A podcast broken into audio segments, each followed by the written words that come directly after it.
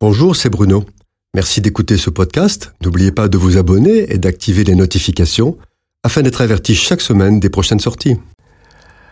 Le Seigneur Jésus ressuscite trois jours et trois nuits après avoir été mis au tombeau. Ce matin-là, la première personne qu'il choisit de rencontrer est une femme exceptionnelle, Marie de Magdala. Marie est une des rares à ne pas l'avoir abandonné le jour de la crucifixion. Ce même jour, Jésus marche avec deux disciples qui vont vers le village d'Emmaüs. Après avoir rompu le pain, ils le reconnaissent enfin, mais Jésus disparaît. Alors, ils retournent vers Jérusalem pour retrouver les autres disciples et leur annoncer la nouvelle. Le soir de ce premier jour, Jésus retrouve les disciples barricadés dans une pièce isolée. Lorsqu'ils entendent sa voix et qu'ils voient ses mains et ses pieds percés, ils le reconnaissent. Thomas, l'un des douze, était absent. Lorsqu'on lui raconte la rencontre avec Jésus, il refuse d'y croire et déclare que s'il ne le voit de ses yeux, il ne le croira pas. Sept jours plus tard, la même scène se déroule et cette fois Thomas reconnaît le Seigneur qui lui reproche son attitude disant ⁇ Parce que tu m'as vu, tu as cru ?⁇ Heureux ceux qui n'ont pas vu et qui ont cru. Cette attitude de Thomas a donné une expression populaire bien connue. Je suis comme Saint Thomas, je ne crois que ce que je vois. Aujourd'hui, cela n'est plus suffisant.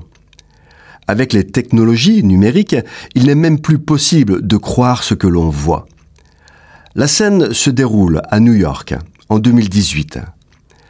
La salle de spectacle est comble.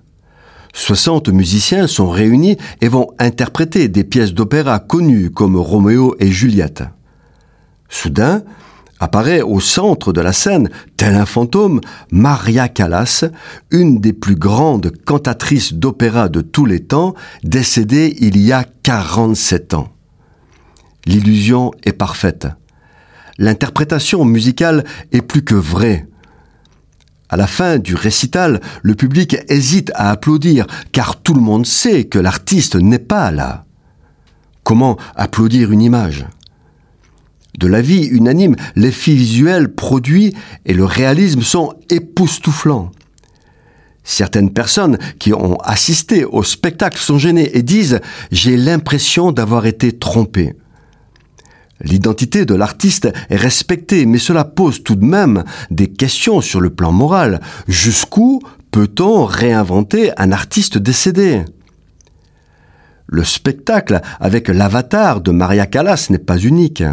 Il y a de nombreuses autres productions qui ont été réalisées avec Elvis Presley, en duo avec Céline Dion, Madonna et Michael Jackson. Bien sûr, le moteur de toutes ces manipulations, c'est l'argent. Ces apparitions d'artistes décédés génèrent des profits énormes qui enrichissent des ayants droit profiteurs. Une apparition sur scène et ce sont des millions de dollars qui sont dépensés pour l'achat de disques et autres objets cultes. Dans une prochaine chronique, nous verrons qu'il y a plus grave encore. Car ce qui est en train de se réaliser en termes de trucage est une véritable bombe qui peut aller jusqu'à mettre en péril l'équilibre du monde. Les chrétiens ne sont pas dupes. Le diable se déguise en ange de lumière et il séduira tout le monde. Cette chronique a été produite par Bruno Oldani et Jacques Cudeville.